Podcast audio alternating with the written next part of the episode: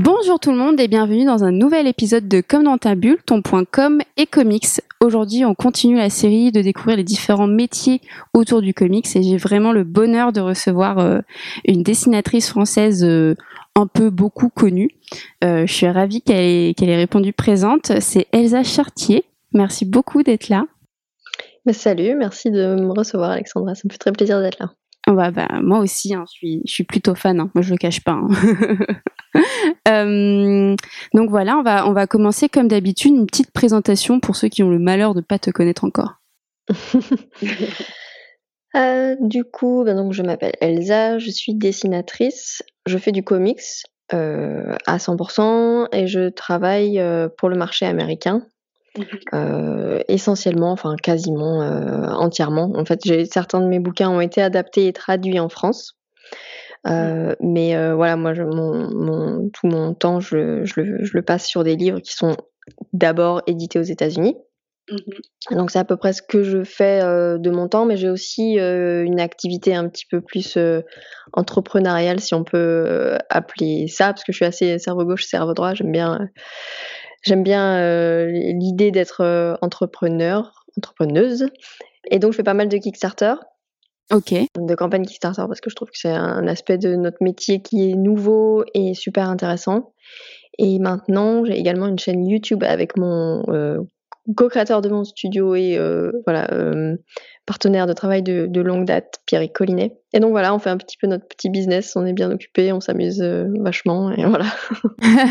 bah c'est bien en plus, tu utilisé le mot euh, amuser au travail et c'est un peu ce qui définit aussi ces différents métiers dans le milieu du comics.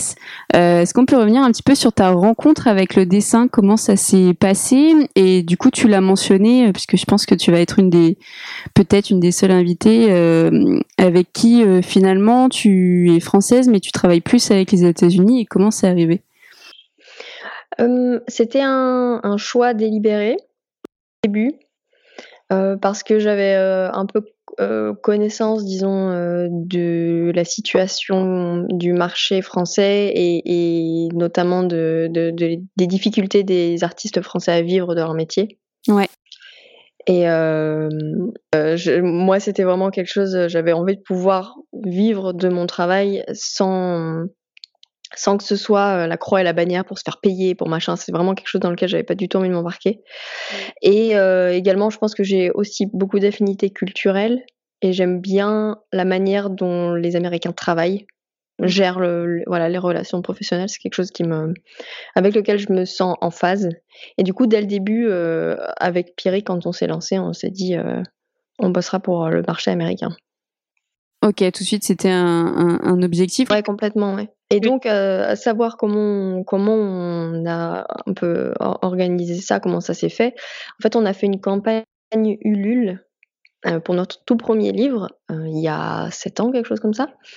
Et euh, voilà, et avec le, la campagne a super bien fonctionné, et avec l'argent qui nous restait après l'impression du, voilà, du livre pour les contributeurs, on a imprimé un petit fascicule qu'on avait du coup traduit en anglais, et on s'est acheté des billets d'avion pour la New York Comic Con. Mmh. Et en fait, on est allé présenter le livre qui s'appelle Infinite Loop, d'Infinite Loop, euh, et on est allé présenter aux éditeurs avec l'espoir de, voilà, en gros, euh, c'est un peu, euh, on a de l'argent que pour une fois, que pour faire la Comic Con une fois, vous voudrez mieux que ça marche.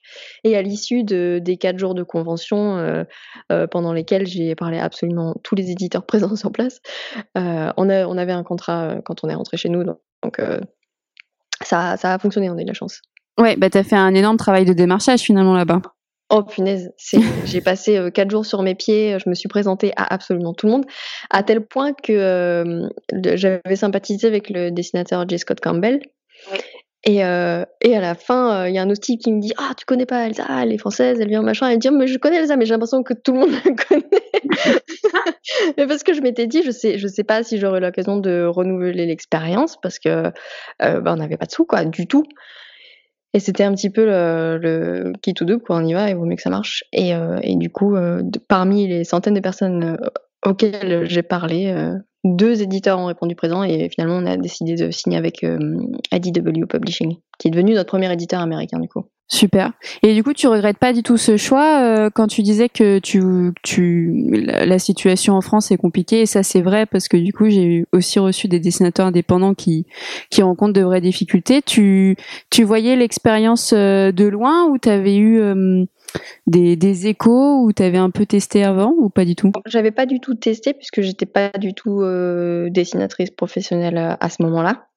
Donc j'avais pas, j'avais, on avait un peu commencé à démarcher des éditeurs français, euh, mais bon, enfin, les, jeunes artistes qui se lancent sauront euh, quand on envoie des, des, des emails avec euh, des propositions de projets un peu comme ça, sans que personne connaisse, ça atterrit absolument jamais sur les bureaux des éditeurs. Donc j'avais pas du tout de d'expérience moi concrète avec le marché français. En revanche, j'avais eu des échos et euh, je, je, connaissais aussi un petit peu la manière dont fonctionnaient leurs contrats, etc. Et il y a beaucoup de choses qui me convenaient pas du tout, notamment sur la manière dont les éditeurs français s'approprient la propriété intellectuelle. Ouais. Euh, voilà. Et ça, c'est quelque chose qui n'existe pas sur le marché indépendant américain. D'accord, ok. Ça, pour moi, c'est essentiel, notamment, euh, enfin tout particulièrement dans l'époque dans laquelle on vit, où euh, 80% du contenu qui est fait par les studios, ou Netflix, ou machin, ou tout ça, euh, sont des propriétés intellectuelles existantes. Autrement dit, il y a énormément de BD qui sont adaptés, et quand on est dessinateur français et qu'on n'a pas réussi à négocier son contrat correctement, eh ben on touche que dalle. Ce que je trouve totalement injuste. Ah oui, mais complètement. Complètement. Et c'est super parce que du coup, tu as réussi euh, à éviter ça et c'est un choix que tu regrettes pas aujourd'hui. Ah non, absolument pas. Et, euh, même s'il y a eu forcément quelques déconvenus, euh, tu, réalises certaines choses que tu pensais être un peu mieux, qui finalement n'étaient pas tant que ça, parce que l'herbe est toujours verte chez le voisin. mais très globalement, non, je suis vraiment satisfaite. C'est à peu près ce à quoi je m'attendais en travaillant sur le marché américain. Et j'ai eu très peu de déçus, de déceptions, disons. Ok, super. Et du coup, comment ça se passe de travailler dans le milieu comics américain en, en étant euh, française et en étant de surcroît une femme? Est-ce que euh, tu as un retour de ça euh? Française, non. Parce qu'en en fait, il y a énormément d'artistes internationaux et plein d'artistes qui sont non anglophones. Là où ça peut poser problème et là où on a dû faire un petit peu plus nos preuves et montrer qu'on était capable, c'est en tant que scénariste, parce que j'écris aussi, je coécris. Et là, là, il faut montrer que bah, on a un anglais impeccable, euh, qu'on a culture aussi, parce qu'il n'y a pas que, voilà, il y a la culture du comics américain, la culture américaine qu'il faut quand même maîtriser un petit peu. Donc ça, je sais que ça a été un petit peu plus difficile au début, mais euh, au bout de 5-6 ans de carrière, euh, les éditeurs avec euh, lesquels j'avais quand même développé des relations, etc., ont vu que, je pouvais écrire un bouquin en anglais sans problème, et, et voilà. Le côté en tant que femme, non. Vraiment, je suis ravie de le dire. j'ai forcément, j'ai rencontré du sexisme qui n'était pas forcément euh, frontal ni euh, comment je veux dire ni conscient. C'est-à-dire plutôt les plutôt les biais culturels sur euh, m'apprendre un peu les choses, ce genre de, de, un peu de mansplaining de temps en temps. et, euh, et aussi, euh, ouais, j'ai eu j'ai dû me battre avec des éditeurs qui, ouais, j'ai une très, une de mes très mauvaises expériences était justement. je suis absolument certaine que ça se serait passé autrement si j'avais pas été une femme et jeune. En plus de ça, oui, bien sûr. On m'a, ouais, on m'a demandé de m'excuser pour pour avoir discuté de manière très honnête avec un dessinateur connu Mmh où j'ai dit vraiment ce que je pensais. Et en fait, les, et les, les dessinateurs étaient en tort. Donc, il y avait vraiment un gros, gros problème. L'éditeur euh, était euh, d'accord avec le fait qu'il y avait un problème et que j'étais, j'avais raison de dire ce que j'avais dit, mais en gros, j'aurais pas dû le dire. Et on m'a demandé de m'excuser, ce que j'ai refusé, et j'ai quitté euh, le projet. Ah, mais je suis absolument certaine que si j'avais été un homme euh, d'une cinquantaine d'années, on m'aurait jamais demandé de m'excuser. Ouais. mais bon, voilà, c'est franchement, c'est assez rare. J'ai pas euh, j'ai pas été confrontée à un sexisme euh, vraiment euh, pernicieux, quoi. Ok, bah tant mieux. Hein. Bah, aussi, il faut dire que je choisis les gens avec qui je travaille. Donc forcément, les gens qui sont comme ça, bah, j'ai juste pas envie de travailler avec eux. Donc je suis, suis pas confrontée, disons. Oui, du coup, tu te laisses le temps de savoir quels vont être tes contacts et ne pas, ne pas être dans la précipitation. Ça fait combien de temps que tu es dans le milieu là? Je crois que ça va faire 8 ans. Ah oui, quand même. ouais, ça passe vite. Des fois, je, ouais, ça passe très vite. Tu le mentionnais tout à l'heure, mais tu as notamment fait pas mal de campagnes Kickstarter. Je sais qu'on en avait pas mal parlé dans d'autres podcasts, que ça devient un peu une norme euh, aujourd'hui de faire des campagnes Ulule pour un financement de BD. Alors avant c'était euh, pour euh, des projets, comment dire, un peu rarissimes. Ça arrivait une ou deux fois. Maintenant c'est très banal. Comment tu vois ça? Bah nous, on a commencé, bah, donc Infinite Loop, le tout premier bouquin qu'on a fait via Ulule. On a commencé par là, euh, ben, déjà parce qu'en fait, euh, je pense que on arrivait un peu avec un esprit en, ayant eu quelques années euh, d'expérience professionnelle avant de faire du comics. je pense qu'on était dans une je ne vais pas dire deuxième carrière parce qu'on était quand même encore jeune, mais malgré tout, on n'avait pas commencé notre carrière professionnelle en s'imaginant qu'on ferait du comics. Et du coup, on y est arrivé en se disant, on va pas se laisser, euh, on va pas se laisser abattre ou surtout euh, annuler un projet qui nous tient à cœur parce qu'un éditeur nous a dit non. Euh, disons qu'on n'était pas dans une position, on peut se dire bon ben on verra dans dix ans comment ça se passe. Il fallait que ça se passe tout de suite quoi, parce qu'on commençait à mine de rien, plus être si jeune que ça. Mmh. Et, euh, et du coup, on s'est dit, mais du coup, il y a une autre, il y a une alternative qui est celle du financement participatif, euh, qui à l'époque n'était pas aussi répandue dans les mœurs. Donc c'était un petit peu délicat d'expliquer aux gens, tout le monde ne connaissait pas, les gens étaient un peu réticents, ah mais si je reçois jamais mon livre, etc. Donc il y a eu euh, quand même tout un travail à faire à ce niveau-là pour acquérir la confiance des gens. Euh, mais moi, je trouve que c'est génial et, et, maintenant, on continue à en faire. Et ces deux dernières années, on, les a, on a fait des campagnes Kickstarter dans une ampleur un peu plus importante. Et ben déjà, il y a toujours ce truc de j'ai envie de faire un projet, j'ai pas envie de demander à, à machin ou un truc si ça les intéresse. J'ai envie de le faire. Je sais qu'il y a un public qui est intéressé et serait disponible à acheter le livre. Si ça vous intéresse pas, tant pis, je le fais toute seule. Un éditeur qui dit non, pour un projet ne veut pas dire que le projet n'a pas de valeur. Parce qu'il y a tout un tas de considérations qui rentrent en compte dans la décision d'un éditeur, euh, entre autres euh, leur, calendrier de publication, euh, savoir s'ils ont un livre qui peut être considéré comme similaire, est-ce que c'est un thème qui, veulent, qui va entrer dans leur ligne éditoriale, etc., etc. Et quand on est jeune et qu'on démarre, quand on entend un nom, c'est oh mon dieu, mais mon projet ça veut dire qu'il est nul. Voilà, je suis pas bon ou je suis pas, etc. Mais non, c'est pas forcément. Voilà. Et donc du coup, ça c'est un des aspects que je trouve intéressant, c'est que ça permet de, publier des livres qui ont une valeur artistique et une valeur pour des lecteurs potentiels, de quand même pouvoir leur apporter ce livre-là. Et ça permet aussi de, de sortir des projets comme mes deux dernières artbooks que j'ai, mes artbooks, pardon, que j'ai fait, qui n'ont pas vraiment de place chez un éditeur. Disons, il n'y a pas vraiment un éditeur qui va, pour certains très très grands artistes et, qui sont établis depuis des décennies, ça se fait. Mais pour des artistes tels que moi, qui sont encore relativement jeunes dans leur carrière, euh, les artbooks sont pas publiés par les éditeurs. En revanche, il y a un public, et, c'est pour ça d'ailleurs que les, les artbooks sont toujours faits en mode euh, auto-édition. Bah, Kickstarter permet un peu de step up, disons. Euh, tu vois, trouver un public plus large et avoir des campagnes d'une ampleur un peu plus importante que si j'avais juste mis sur mon site. Ouais. Non, non, mais c'est intéressant parce que du coup, tu vois vachement le côté positif euh, du, du Kickstarter ou du Ulule, hein, ça revient un peu à la même chose, alors que certains, alors notamment des, des plus petits, j'avais interviewé des indépendants qui trouvaient la concurrence assez rude toi, tu le disais, euh, aujourd'hui, euh, tu es bien implanté, tu en as fait deux dernières qui ont, bien marché. Comment ça s'est passé sur la première au niveau de la, campagne de com? Parce que euh, bah, c'est qu'aujourd'hui, on a énormément, donc du coup, c'est pas juste poster sur la plateforme et ça marche toute seule, il y a un énorme travail. Alors, la grosse différence, il, s'est écoulé six ans, je crois, entre la toute première campagne Ulule qu'on a faite et la campagne Kickstarter qu'on a fait il y a deux ans. Euh, donc déjà, le marché avait complètement changé. Bah oui. Euh, il y avait, il y a beaucoup plus de concurrence maintenant. même si j'aime pas trop voir ça comme de la concurrence, mais disons il y a beaucoup plus de projets qui attirent l'attention des, des, potentiels euh, backers.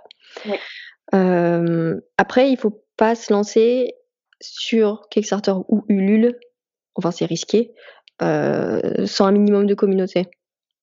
Parce que c'est eux en fait qui vont faire. Il y a énormément de bouche à oreille qui se passe dans les campagnes. Donc ça c'est vraiment important.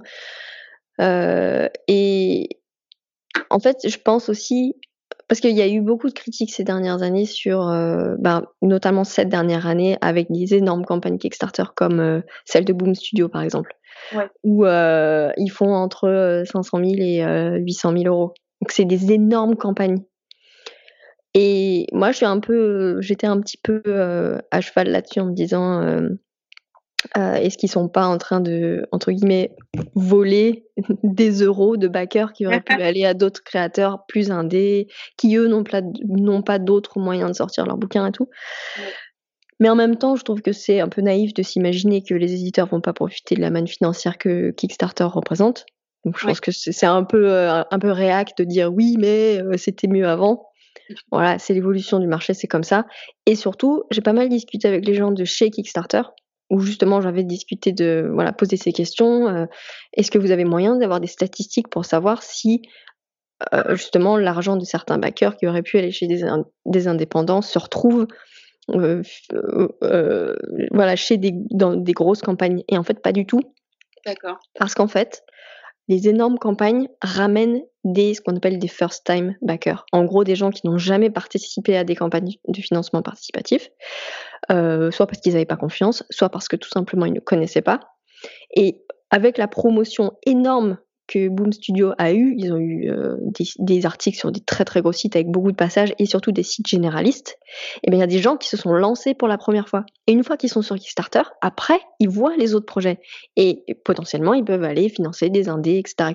Donc je pense que globalement, d'une manière générale, le succès des gros marche aussi pour les plus petits après. Oui, c'est ça, c'est que ça fait une première grosse vitrine pour les plus petits. Au moins les, les comme tu disais les first time bakers, au moins ils sont sur la plateforme et ils vont pouvoir peut-être regarder les petits si je comprends bien. Et euh, de toute manière, je crois que c'est pareil que partout. Euh, pareil que sur Twitter, pareil que, que sur Instagram, pareil que partout. Euh, il faut pas s'imaginer. En fait, le contenu doit être de qualité. Voilà. C'est pas une plateforme où on peut dire bah, je suis indé, j'arrive, je mets mon projet. Oui, mais regardez, j'ai des bonnes intentions.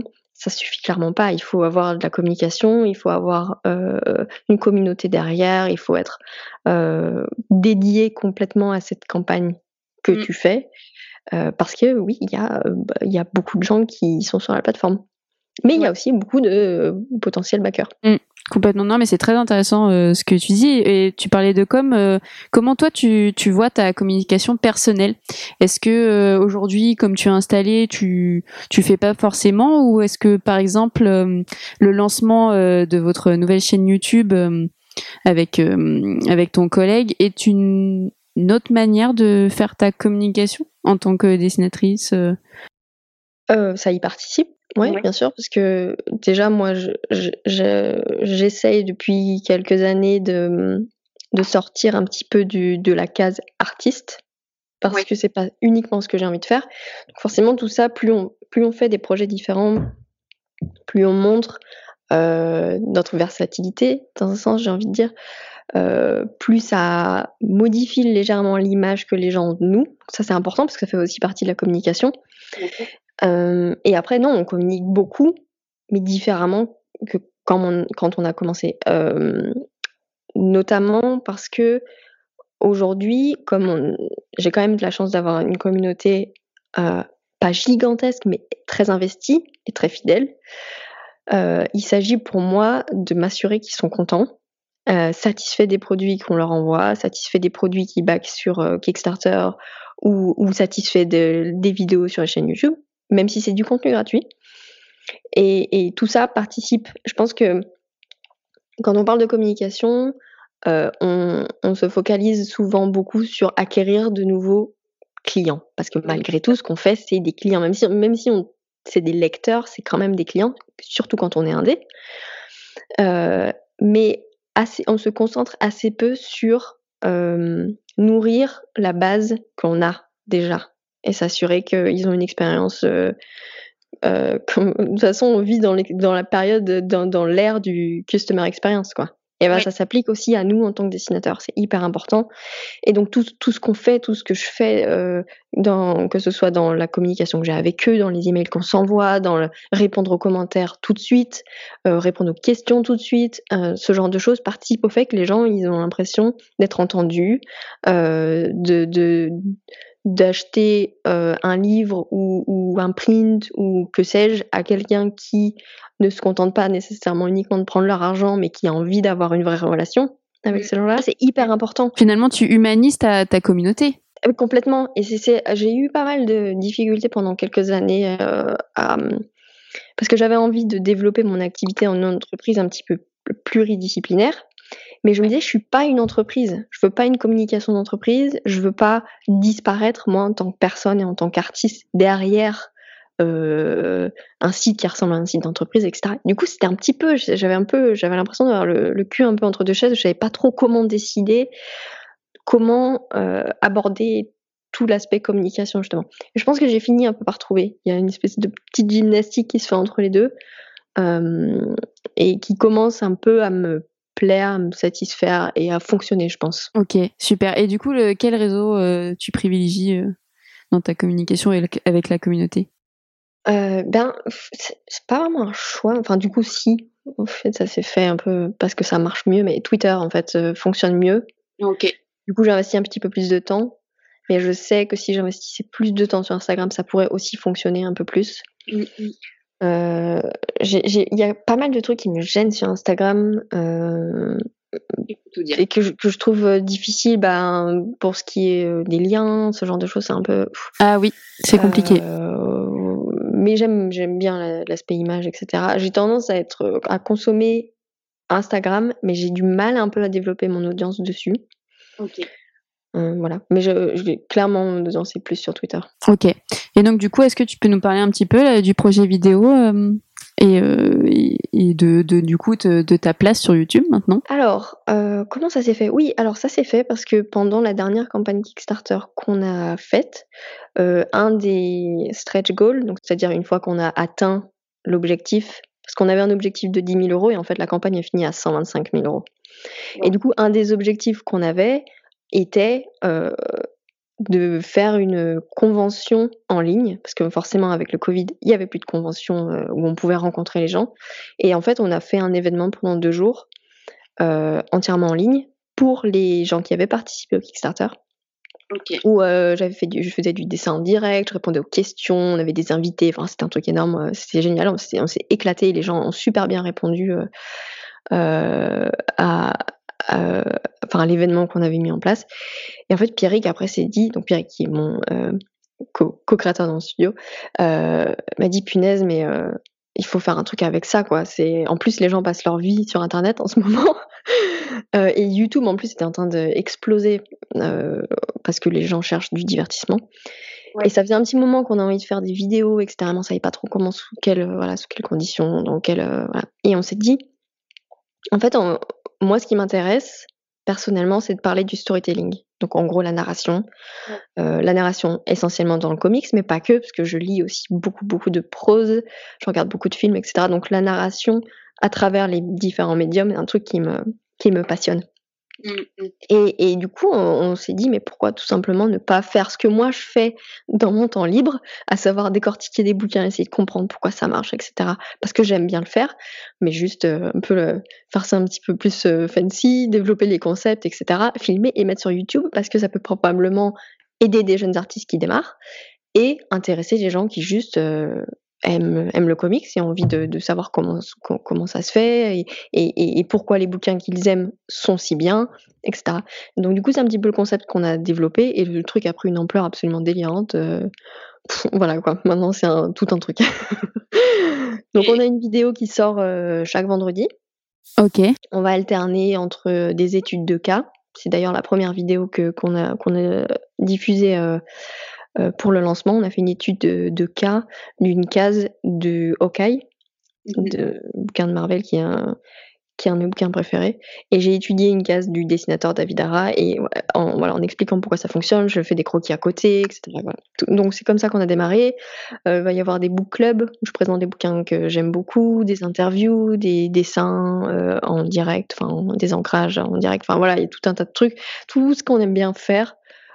Euh, voilà, on le, on le, on le met dans un petit paquet euh, un peu joli et on le met sur YouTube.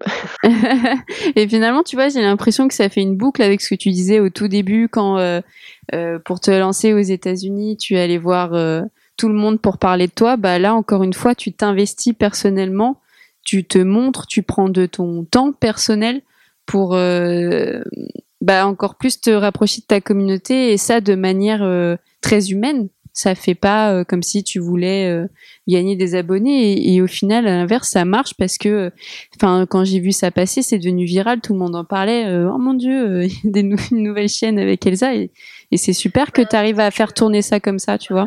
Il y a très peu de contenu similaire sur YouTube tout simplement parce qu'en fait ça prend énormément de temps à faire quand on veut vraiment faire ça bien. Et nous on a la chance d'être deux.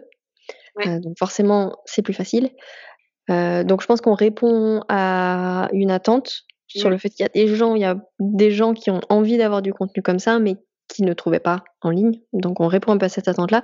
Et par rapport à ce que tu disais, euh, on n'est pas là pour vendre, etc. Euh, en fait, on fait ça parce qu'on aime le faire.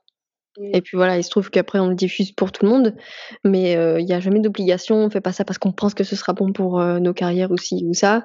à partir du moment où tu fais quelque chose de sincère et que tu le fais bien, en général, les gens répondent.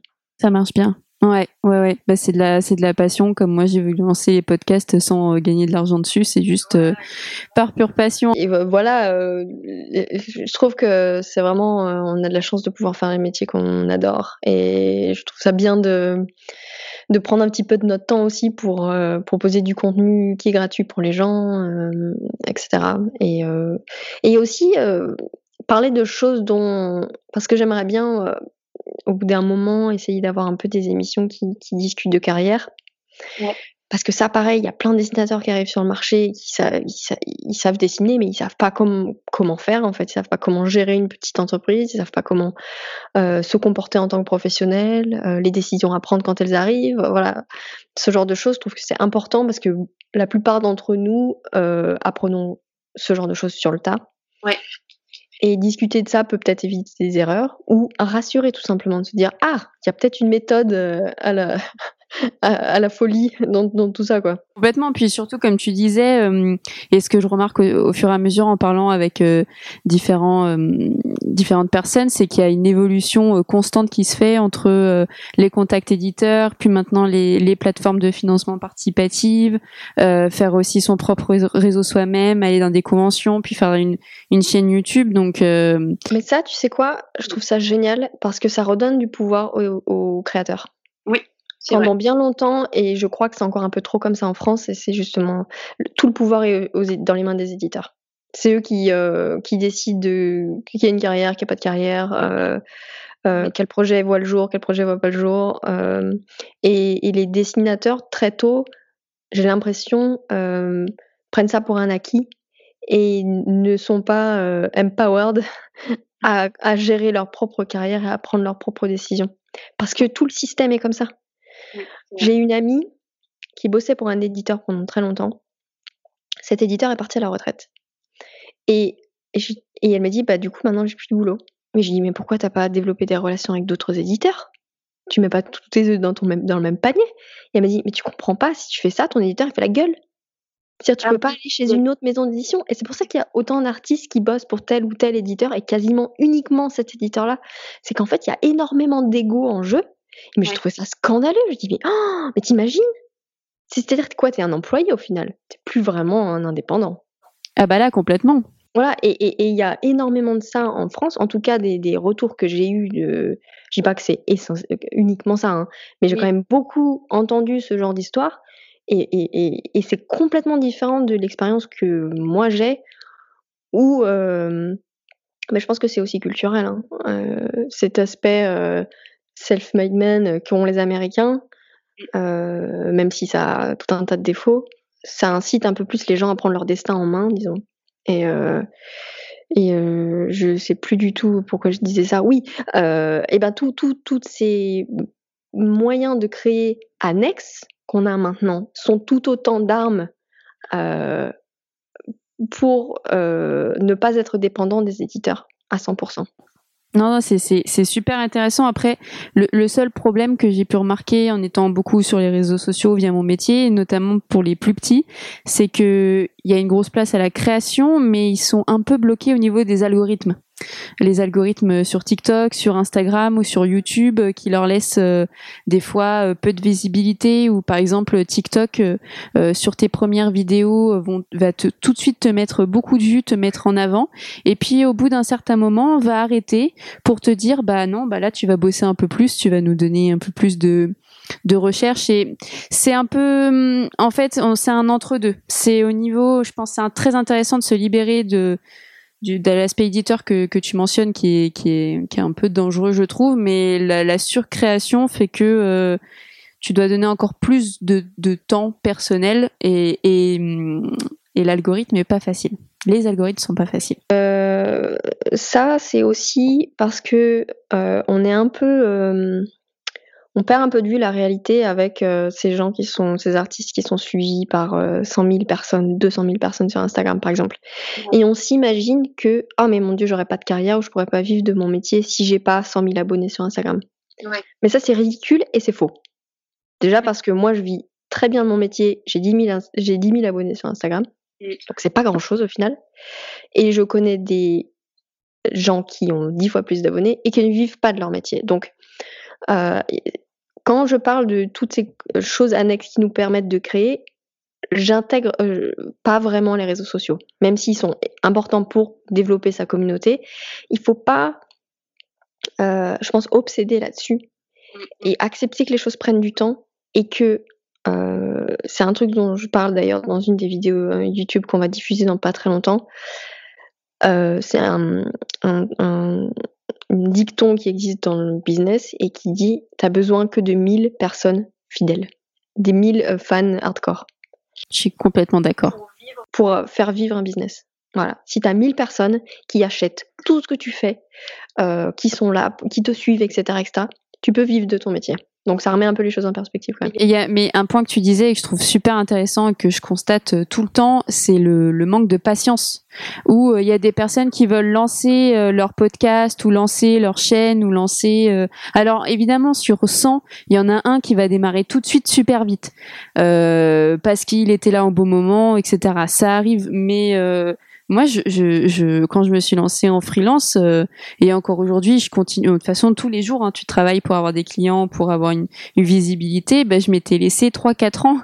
Euh, c'est un choix de vie aussi, mais, euh, mais je pense qu'il faut, faut prendre le temps pour, comme tu dis, écrire ça. Aussi, parce qu'il y a plein de gens qui suivent de loin et qui attendent. C'est vrai. Tiendra. Mais oui, complètement. Moi, j'ai plein de gens qui se sont manifestés auprès de moi, qui ont commencé à m'acheter des originaux, des trucs comme ça, et qui m'ont dit Ah, mais j'avais déjà suivi euh, du coin de l'œil depuis Infinite Loop, donc 3-4 euh, ans auparavant. Et ils m'ont pas dit texto, mais j'attendais de voir si ça continuait. Mais voilà, il y a plein de gens qui attendent de voir si tu vas être un truc qui va prendre feu tout de suite et hop, hop, hop, très très vite et disparaître, ou si tu restes sur long terme notamment pour les collectionneurs, parce que pour eux, ça n'a aucun intérêt d'acheter quelque chose qu'ils pourront, par exemple, pas revendre du tout à un moment donné ou autre. Euh, mais oui, et quand les gens me disent Ah, mais toi, tout ce que tu fais, ça marche et tout, déjà, c'est pas vrai. c'est juste que les choses qui marchent pas, bah, ils les voient moins, par définition. Tout, ça fait 8 ans que j'y suis. c'est vrai. C'est long, 8 ans, quoi. C'est une, pas une décennie. Donc oui, ça prend du temps. Euh, donc voilà, s'il y a un truc à retenir de tout ça, c'est qu'il faut pas être impatient comme tu dis, en plus, les, échecs, euh, on fait tout pour les cacher. On n'en parle pas beaucoup. Moi, au contraire, je trouve que c'est bien de montrer ces échecs. J'ai pas de problème avec ça, mais c'est juste que, bah, comme c'est des échecs, ils sont moins viraux, quoi. Ça ne voit pas. Puisque le truc passe inaperçu, et voilà, quoi. Ah non, mais c'est super intéressant. Euh, franchement, ça apporte encore plus de choses par rapport aux autres euh, aux autres podcasts. Ça ça rassemble des choses, c'est c'est super. Euh, pour finir un peu un peu l'interview, euh, je voulais comme d'habitude te, te, te demander des conseils pour bah, des dessinateurs qui voudraient se se lancer et avoir peut-être la même carrière que toi. Alors, je, pense deviner euh, par rapport aux questions ce que tu peux dire, mais. Euh... Bon, déjà, la patience, comme on vient de Voilà, c'est ça. Très important. La patience pour le développement de son réseau, la patience pour le développement de son propre dessin. C'est pas grave si quand on démarre, on n'a pas son style. Ça prend du temps. Moi, j'ai pas trouvé mon style avant 4-5 ans. Et encore, ces deux dernières années, ça a encore énormément changé. Donc ça aussi, ça prend du temps. donc la patience d'une manière générale. ne pas hésiter à prendre des risques et c'est très vague ce genre de, de conseil, pas hésiter à prendre des risques, mais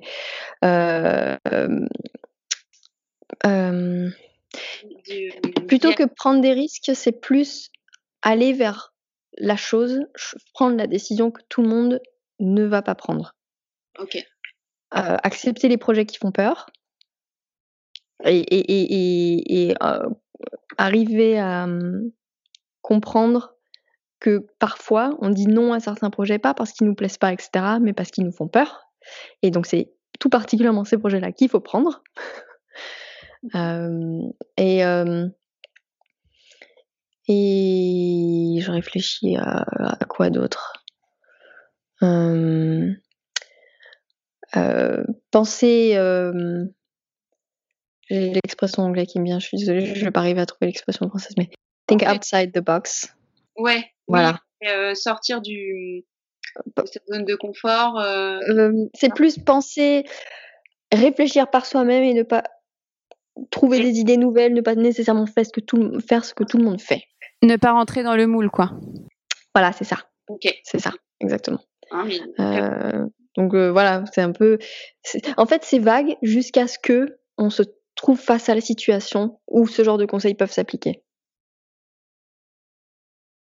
Oui, bah du coup, du coup, le, premier pas, c'est personne, euh, personne ne peut le faire pour les personnes, c'est se lancer. Et ensuite, ces conseils-là ont, du sens. Quand on a eu l'opportunité au tout début d'aller à New York Comic Con, je voulais pas y aller en fait. Et je me suis trouvé tout un tas d'excuses en me disant mais non mais j'ai peur de l'avion, en l'occurrence qui était vrai. qui était vrai, c'était absolument horrible de devoir y aller, mais bon, je l'ai fait. Euh, euh, non, mais de toute façon, on est français, personne ne sera intéressé, là, là. Tout ça a été des excuses parce que juste j'avais peur d'avoir des refus. Et donc, je, me suis rendu compte que c'était cette volonté de dire non était motivée par la peur. Je l'ai fait euh, en, ayant euh, peur du début à la fin. Mais en l'occurrence, après, voilà, le, payback est tellement énorme que. Et en plus, tu es super satisfait toi-même parce que tu te dis punaise, j'avais un truc qui me terrifiait, je l'ai fait. Et en plus, ça marche, quoi. Et puis les, gens ne se rendent pas compte que même au moment où tu le fais, tu as peur. Tu, tu as l'air confiant en, en parlant comme ça, mes premiers interviews, on me dit oh super t'as bien géré. J'ai mais j'ai j'ai très transpiré. j'ai eu très peur. Euh, il, y a, y, a, y, a, trois ans, on a fait un quand on a lancé un de nos bouquins euh, euh, via Comixology, on a fait un live d'annonce sur Twitch, mhm. sur la chaîne de Twitch. Donc on est allé dans les locaux de Twitch à San Francisco, etc. Et c'était horrible. J'avais envie de d'annuler le truc. Dans les moments, je me, je me, je, me sentais fiévreuse de la veille en disant tu, tu penses qu'on peut annuler? C'est horrible, non, tu peux pas annuler quand il y a un truc comme ça, un événement et des gens qui comptent sur toi. Donc on y allé, mais la terreur du début à la fin. C'est, j'ai jamais été confortable euh, pendant aucun des, de, ces moments-là, mais malgré tout, il faut le faire parce qu'il y a que comme ça que ta carrière peut avancer. Mmh, mmh, complètement. Mais non, mais il y a un côté aussi, euh, je trouve, il y a un côté excitant à cette peur. Elle, euh, après, hein, après, sur le moment, tu l'aimes pas. De l'autre côté du tunnel, tu te dis ah punaise, j'ai grandi en tant que personne. Euh, ça pour son pour son ego personnel, c'est hyper important. Ouais. Plutôt que d'être resté chez soi et de se dire putain, c'était une opportunité, j'ai laissé filer. Mmh. Ouais, et puis c'est que des belles aventures finalement, même si c'est euh, des fois des refus ou des difficultés, euh, ça reste une belle aventure, surtout dans ce milieu-là. Écoute, c'était super intéressant, Elsa, merci beaucoup pour euh, pour toutes ces pistes. Ravi de ravi d'avoir pu participer. ah cool. Bah comme d'habitude, on, on, finit le podcast avec un petit quiz pour connaître un peu plus l'invité et et on, on verra tes réponses. Alors on débute avec ton comics préféré de tous les temps, de toute la vie. De toute la vie. Euh, Parker, la série Parker. Ah. D'ailleurs, un épisode euh, sur ma chaîne euh, prévu où je vais faire le parce que c'est une adaptation donc d'un roman. Oui. d'une série de romans de Richard Stark et euh, je vais je vais les faire le parallèle, comprendre comment il a réussi à adapter, ce qu'il a gardé, ce qu'il a machin. Donc c'est une, une, émission qu'on a prévue. C'est le genre de truc qui me rend toute dingue moi de dire de réfléchir à ça. Trop cool. Ah ben, je vais partager ça direct. Le comics, par contre, que tu, alors tu détestes ou en tout cas que qui t'a laissé un peu un goût amer? Ah, j'ai été déçue de euh, mince, euh, comment s'appelle ce livre? Euh, Ah merde. J'ai même plus le titre. Tu peux faire appel à Google. alors, ah oui, c'est ça. American Board Chinese. J'étais très, j'étais enthousiaste. Mm. Et et je j'ai pas j'ai pas j'ai pas accroché à la narration et tout ça. J'étais déçue. Ok, ok. Bon, bah, ça arrive. Hein. On peut pas tout apprécier. Ton scénariste préféré? Hum, Je vais dire Matt. Matt Fraction. J'ai bossé avec lui sur November. Ouais. évidemment Pierrick, mais c'est Pierrick, c'est pas pareil. Enfin, il a une place tout, à part dans mon cœur. On, fait des bouquins ensemble, etc. Donc, euh, évidemment, bon. ce sera toujours mon scénariste numéro un. Euh, mais si je devais choisir dans les noms, euh, noms proches, je dirais Matt Fraction, donc avec lequel j'ai fait une série de graphic novel November. Et mon dessinateur, pardon, scénariste préféré, juste sa narration, sa, manière d'écrire les dialogues, les personnages, ouais, incroyable. Non, mais du, du coup, t'enchaînes bien parce que j'allais ensuite te demander ton dessinateur préféré. Ouf. Alors, j'ai envie de dire, bon, Darwin Cook, désolé, encore, mais aussi euh, Alex Todd, je pense, est clairement dans mon top. Euh, d'ailleurs, je viens d'acheter une pièce originale d'Alex Todd. Ah oui, sympa. Je viens d'acheter une page euh, parce que ça fait des années que je me dis punaise, punaise, punaise, et j'ai craqué. Voilà. ouais, t'as bien raison, de toute façon, on arrive tous là à un moment donné. Ton dernier coup de cœur alors j'ai eu plein de trucs excellents ces derniers temps. Euh, tu peux en dire deux. Hein.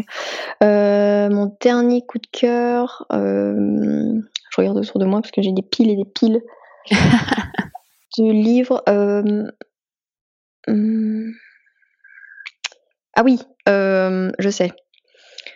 Slaughterhouse 5 de, Ryan North et Albert Mantis, qui est l'adaptation d'un, livre d'un de mes romanciers préférés, euh, Kurt Vonnegut. C'est l'adaptation d'un de ses romans et c'est une vraie adaptation comics.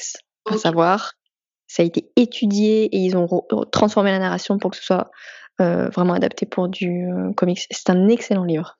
Ok, super, super. Tu en parleras aussi peut-être dans une de tes vidéos sur la chaîne probable.